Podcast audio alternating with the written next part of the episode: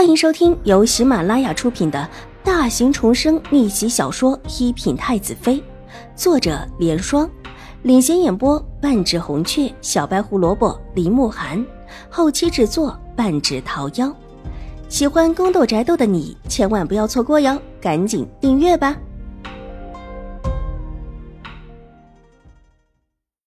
第六百三十六集。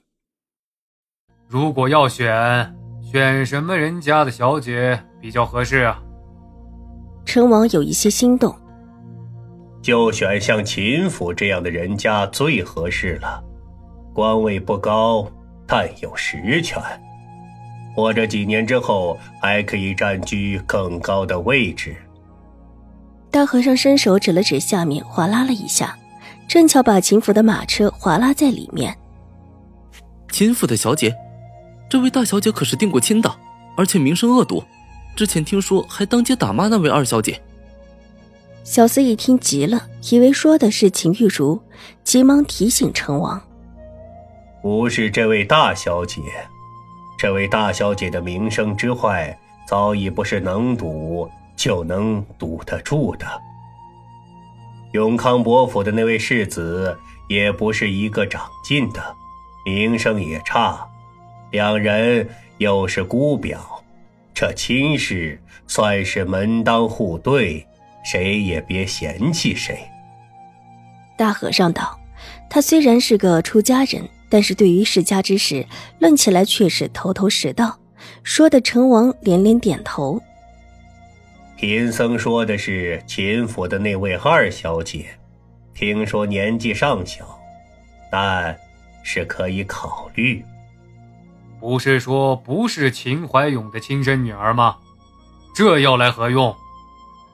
陈王不以为然的道：“既然不是亲生的，就没有多少感情。将来自己若是需要他做点什么，也不一定会尽心尽力。”非也。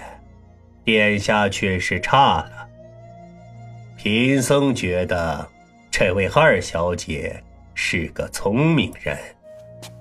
大和尚摇了摇头，一回身坐到椅子上，笑容和善。怎么说？陈王的目光落在大和尚的身上，微笑着问道：“永康伯府的狄氏，当初在京城的时候，听闻就不是一个善人。”他掌后院有这么多年，现在居然连连传出恶名，连带着他的女孩也名声很臭，甚至还被做出当街打骂妹妹的事情。这得多没有头脑才会干这种事情？即便是稍稍有些底蕴的世家女，都不会干这种傻事吧？自伤名节，而且还让那么多人看到。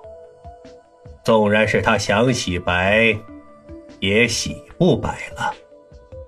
大和尚侃侃而谈：“贫僧看这事最得力的，莫过于宁远将军府里的那位平妻和这位二小姐。如果和秦将军的平妻有关。”这位平妻就是一个聪明人。二小姐现在记名在这位平妻名下，好处自然极大。但若是二小姐是个聪明人，那就更好了。成王府需要聪明的女子。大和尚最后一句话是意有所指。成王沉默下来，显得有一些犹豫。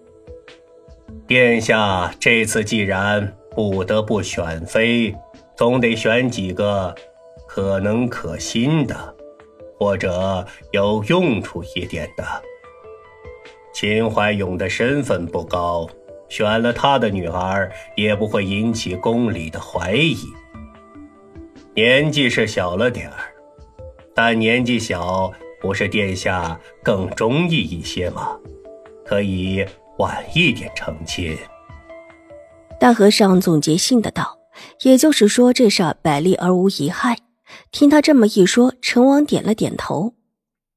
就依大师所言，那今日我再选几位年轻但有潜力的，而且还听话的世家小姐，纵然不先娶进门都无碍，原本就是先定着的。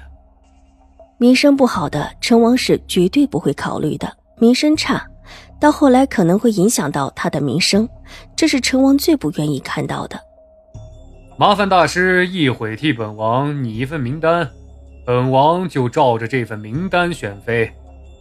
成王这时候已经有了主意，想了想，殿下所言甚是，但眼前的这一切……大和尚意有所指的抬着下巴指向窗外，去，让人说刺客找到了。陈王会意，微微一笑，吩咐小厮：“这事原本就是他自编自演出来的，所谓的有刺客，也就是那么一说罢了。”是。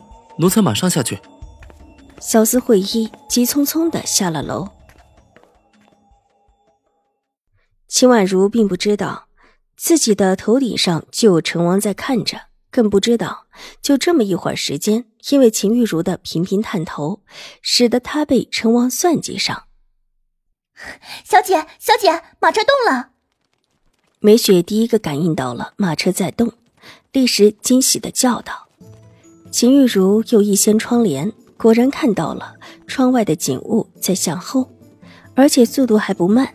立时大喜，坐正了身子，理了理自己的发饰，看着自己身上有什么不合适的地方。这一身打扮可是他精心准备的。秦婉如睁开了眼睛，对着玉洁示意了一下，玉洁会意的对着窗外的马车夫问了几句，这才知道。之所以现在又能够行驶了，是因为陈王府传来消息，那个刺客被抓住了，戒严就撤销了。